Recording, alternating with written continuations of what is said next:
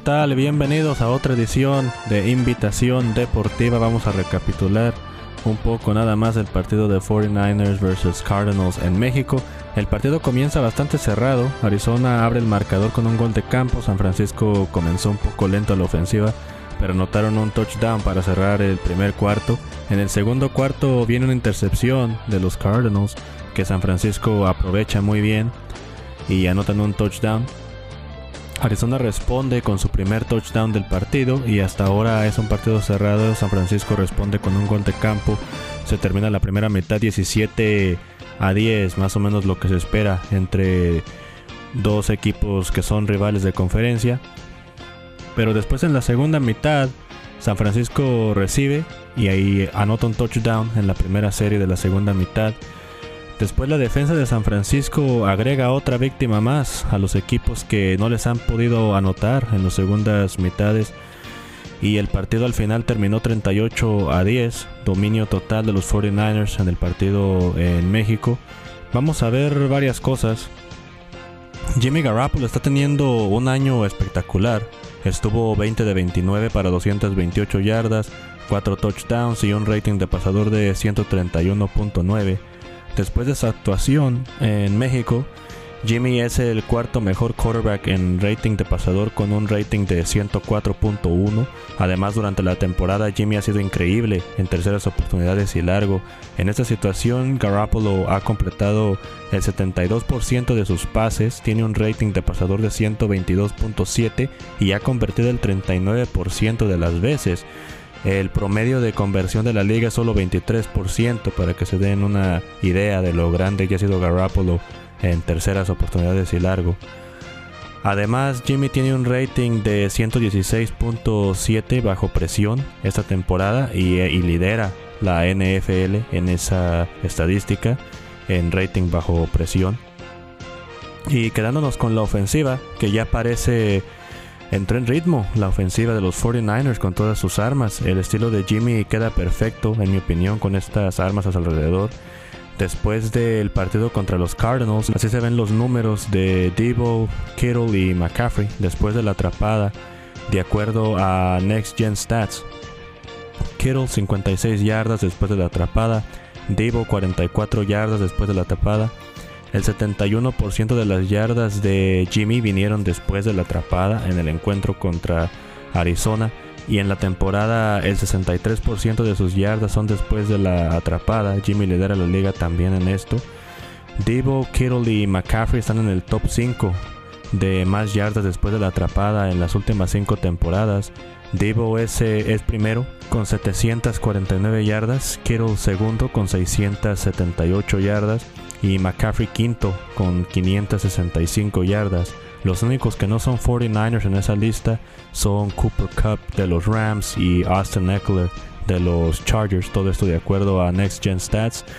Por esta razón como que se junta todo perfectamente, ¿no? Con la ofensiva de Shanahan y Jimmy siendo quarterback que puede deshacerse rápido del balón. Con todos con todas estas armas es algo de terror. Es algo que causa terror y pesadillas a las defensivas contrarias. Esto no fue una buena receta para Arizona particularmente, ya que Arizona ha sido la peor defensa de la liga. Eh, es la defensiva que ha regalado más yardas después de la atrapada. La peor defensiva en cuanto a, a, yardas después de la atrapada se refiere. Los 49ers tuvieron 152 yardas después de la atrapada contra los Cardinals. Y entonces, pues no era una buena receta desde el comienzo para Arizona.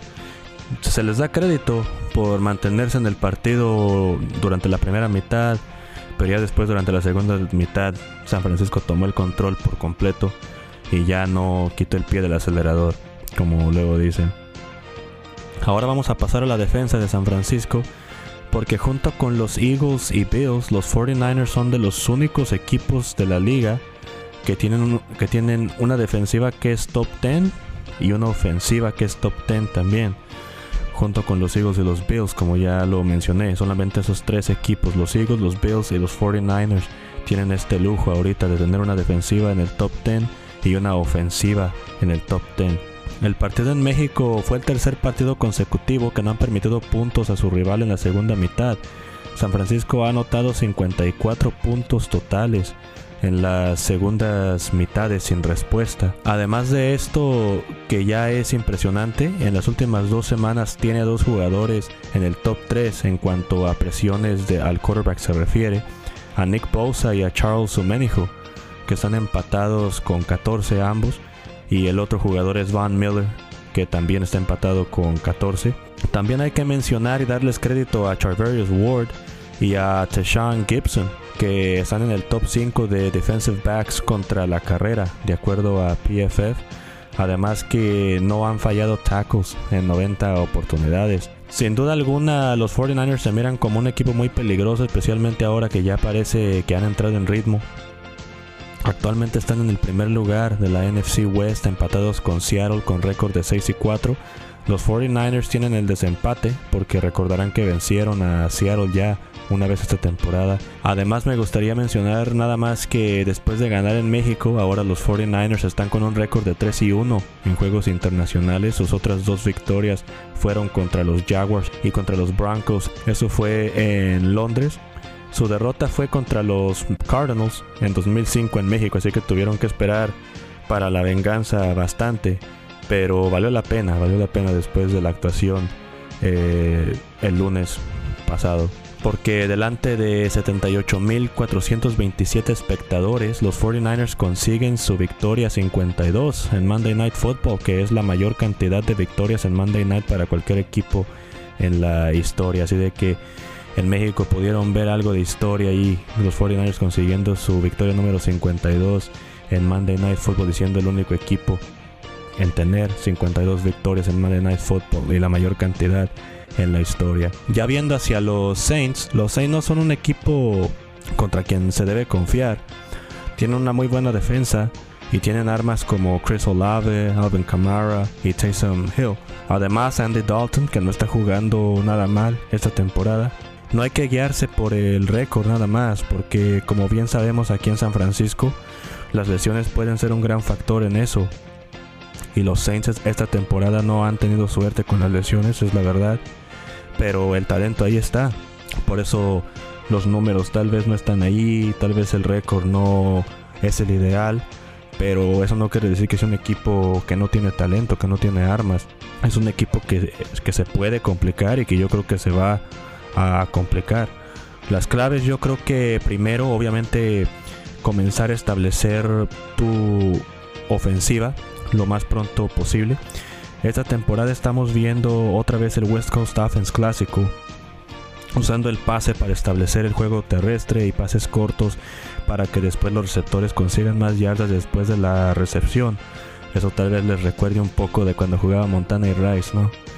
Pero después será clave hacer que los Saints sean unidimensionales, que solo jueguen de una forma será difícil, pero creo que esta defensa de San Francisco sí puede por lo menos limitar a Alvin Kamara. Si hay alguien, si hay una defensa en la NFL que le puede complicar la vida a Kamara es esta de San Francisco, lo cual obligará a los Saints a pasar si logran hacer eso, si logran limitar a, a Kamara y, y el daño que te puede hacer. De ahí va mano en mano con la tercera clave, que obviamente como siempre es la presión a Andy Dalton especialmente porque Dalton no es un quarterback particularmente atlético, meterle presión y comenzar a meterte en su cabeza y obligarlo al, al error.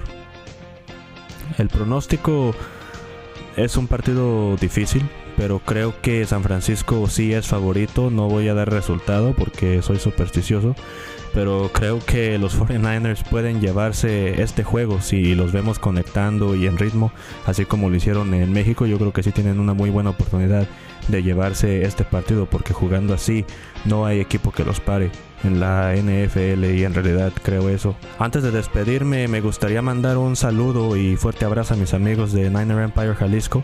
Tuve la fortuna de poder saludarlos y conocerlos el domingo pasado, especialmente a Daniel Evangelista y Gerardo Martínez. Gracias por siempre estar ahí apoyando. Sin ustedes los aficionados nada de esto sería posible. En verdad, así que gracias. Con eso me despido esta semana. Espero hayan disfrutado del partido en México y que disfruten de este partido con los Saints en Levi Stadium por 49ers.com con Jesús Arte y con Mayra Gómez. Por ahí los esperamos y nos vemos la próxima semana.